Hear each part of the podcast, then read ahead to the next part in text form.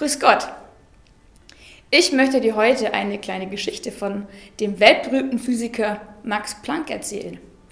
Ich weiß nicht, ob du Max Planck kennst. Wahrscheinlich eher nicht persönlich. Der äh, mittlerweile gar nicht mal mehr so junge Mann hat nämlich 1918 den Nobelpreis in Physik gewonnen. Also der war halt schon nicht mehr unter uns wahrscheinlich.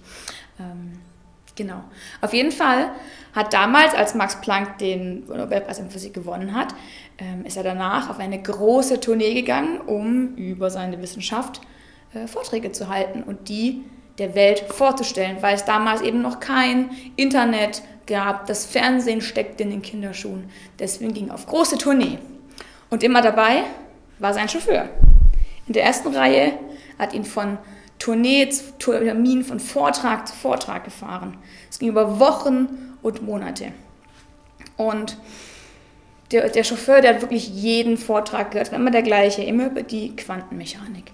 Und als Max Planck und sein Chauffeur dann beim letzten Vortrag waren in München, hat der Chauffeur gesagt, weißt du was, Max? Ich kenne deine Vorträge in und auswendig. Wir könnten mal ein kleines Spielchen machen und für ein bisschen Abwechslung sorgen. Wir machen es einfach so. Ich stehe auf der Bühne, halte deinen Vortrag und du bist mit meiner Chauffeursmütze in der ersten Reihe. Max Planck hat eingewilligt und der Vortrag ging los. Der Chauffeur, Chauffeur konnte wirklich jeden einzelnen Aspekt des Vortrags perfekt rezitieren. Am Ende begann dann die große Fragerunde und ein wirklich kluger Professor aus dem Publikum stellte eine Frage an den Chauffeur. Der Chauffeur kam kurz ins Schwitzen, aber ohne groß nachzudenken sagte er, ich hätte ja erwartet, dass in einer solch, solch renommierten Stadt wie München wirklich kompliziertere Fragen gestellt werden. Diese Frage ist so einfach. Die kann sogar mein Chauffeur in der ersten Reihe beantworten. Vielleicht kennst du das, dass du manchmal Wissen hast, was du eigentlich gar nicht wirklich verstanden hast und einfach nur gut nachplappern kannst. Entweder weil du eine Sache zum tausendsten Mal gehört hast oder weil du sie eben gerade aufgeschnappt hast und das Wissen auf Instagram. Und schon haben wir sogenanntes Chauffeurwissen. Wissen ohne Hintergrund.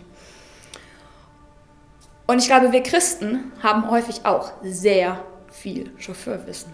Warum? Weil wir meistens so einmal die Woche, sonntags oder freitags, in einem Gottesdienst sitzen, eine Predigt hören, die man unter anderem auch als Vortrag bezeichnen könnte. Und so kann es dir passieren, dass du Chauffeurwissen aneignest. Wissen, das du immer wieder gehört hast, aber gar nicht wirklich verstanden hast und gar nicht wirklich anwenden kannst. Das Gegenteil von so einem Chauffeur, von Chauffeurwissen, ist ein Jünger.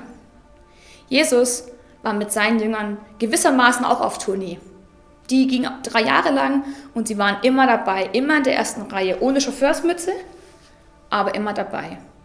Der Unterschied zwischen den Jüngern und dem Chauffeur ist, dass die Jünger nach diesen drei Jahren nicht nur das konnten, was Jesus konnte, sie konnten sogar noch Größeres vollbringen. Weil Jesus sie nicht nur unterrichtet hat in der Theorie, er hat sie auch praktisch Dinge anwenden lassen. Und ich möchte dich mal hinterfragen, oder du solltest dich mal hinterfragen, wie steht es mit deinem Wissen? Hast du Chauffeurwissen? Sind das einfach Dinge aus der Bibel, Bibelstellen, die du nachzitieren kannst? Oder hast du wirklich erfahren, was es heißt zu glauben, Gottes Liebe zu erleben, Vergebung zu erleben? Kannst du dein Wissen anwenden und auf die Straße bringen? Ich möchte dir die Frage stellen, bist du der Chauffeur von Jesus oder der Jünger von Jesus?